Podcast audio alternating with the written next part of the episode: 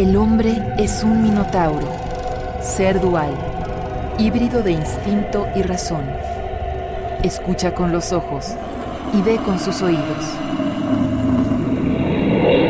Las grandes obras de la literatura universal y sus laberintos sonoros. Minotauro sonoro.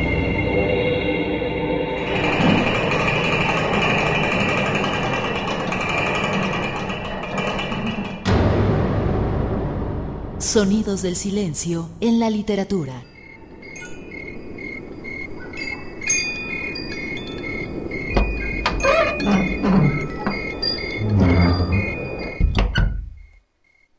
Silencio.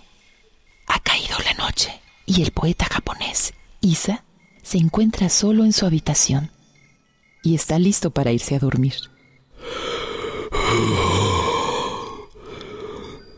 La poesía y la caligrafía también merecen el descanso. Es el momento de dejar reposar el pincel en el pozo de los sueños. Fue un día arduo de trabajo. Mañana, con la tinta ya seca sobre el papel, con la relectura, comprobaré si mi escritura logró atrapar algo de la vida.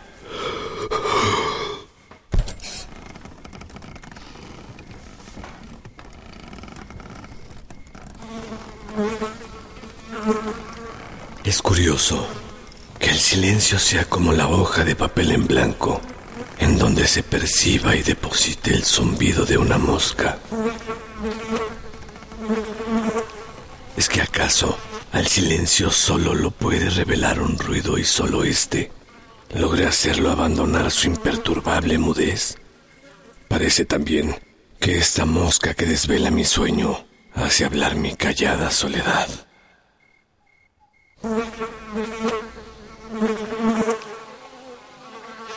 Afuera, en la intemperie, la noche pesa inmensa.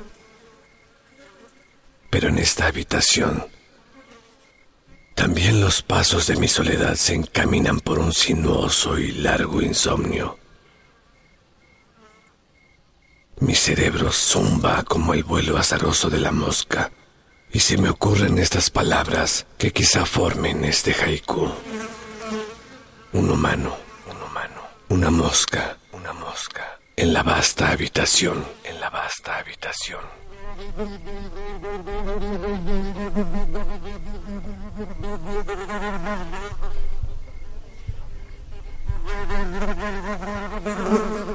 La vida humana a menudo es más que ese zumbido intempestivo pleno de hastío y melancolía. Volamos como minúsculos insectos en un universo demasiado grande para nuestra escala tan pequeña. Por solo unos instantes nos elevamos como la mosca para que después sobrevenga el más anodino silencio.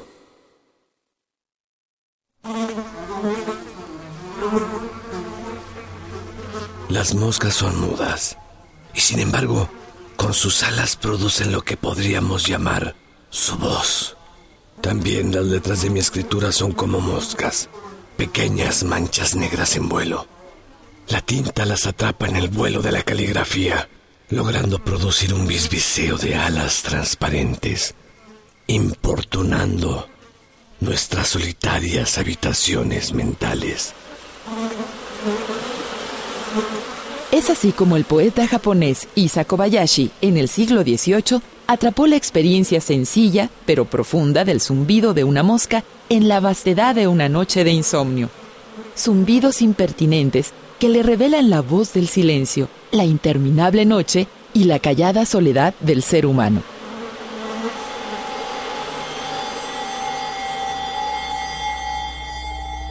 Para otro escritor del siglo XX, el filósofo francés Jean-Paul Sartre, el zumbido de estos dípteros cobra intensidades de tragedia griega en su pieza de teatro titulada Las moscas.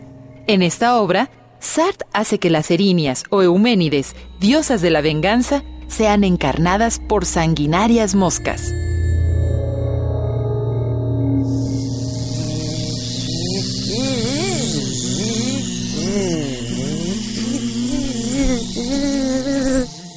Orestes, No puedo ya verte. Estas lámparas no iluminan. Oigo tu voz, pero me hace daño. Me corta como un cuchillo. ¿De ahora en adelante aún de día será negra tiniebla? Orestes, ahí están ellas. ¿De quiénes hablas? ¿No las escuchas? Ahí están. ¿De dónde vienen? Cuelgan del techo como racimos de uvas negras. Son ellas las que oscurecen las paredes. Se deslizan entre las luces y mis ojos. Son sus sombras las que me roban tu rostro. Las moscas. Escucha, escucha el ruido de sus alas, semejante al ronquido de una forja. Nos rodean, orestes, nos espían. Dentro de un instante caerán sobre nosotros y sentiré mil patas pegajosas sobre mi cuerpo.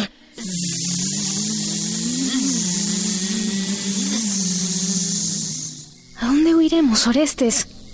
Se hinchan, se hinchan, son grandes como avispas. Nos seguirán por todas partes en espesos remolinos. ¡Qué horror! ¡Qué horror! Veo sus ojos, sus millones de ojos que nos miran.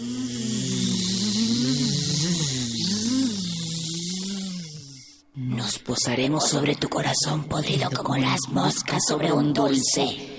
Corazón podrido, corazón ensangrentado, corazón deleitable. Sacaremos como abejas la pus de tu corazón. Haremos con ella miel. Ya verás, hermosa miel verde. ¿Qué amor nos colmaría tanto como el odio?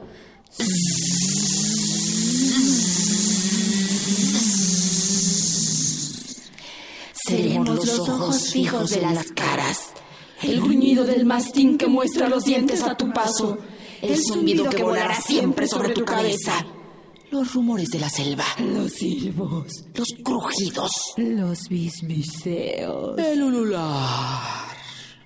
Seremos la noche, la espesa noche de tu alma.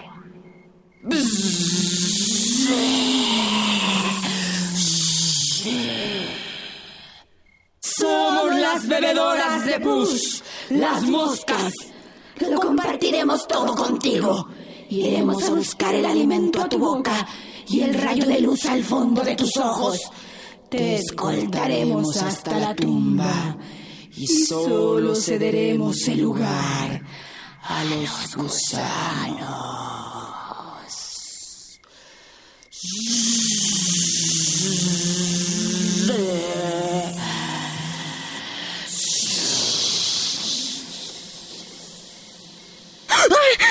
¿Quiénes son ustedes? Las implacables Euménides. Las benevolentes moscas.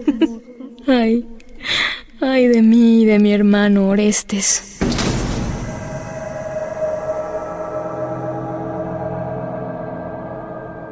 Hemos escuchado cómo Orestes es perseguido por las erinias convertidas en moscas pestilentes. Los romanos llamaban a las erinias las furias. Se dirigían a ellas como las benevolentes para no provocar su terrible furia. Las erinias reclaman venganza sobre el crimen de Orestes. Este asesinó a su madre Clitemnestra, quien a su vez ordenó matar a su marido Agamenón por intermedio de su amante Egisto. Sartre crea no una tragedia de la fatalidad del destino, sino una tragedia de la libertad humana, ya que Orestes asumirá su crimen a una costa de escuchar el terrible zumbido persecutorio de las implacables moscas.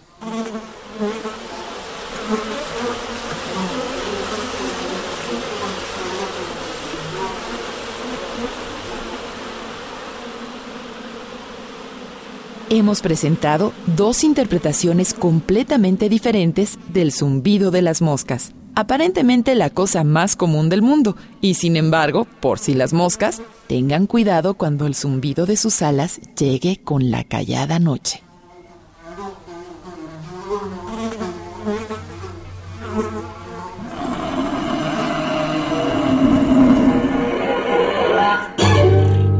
La Fonoteca Nacional presentó Minotauro Sonoro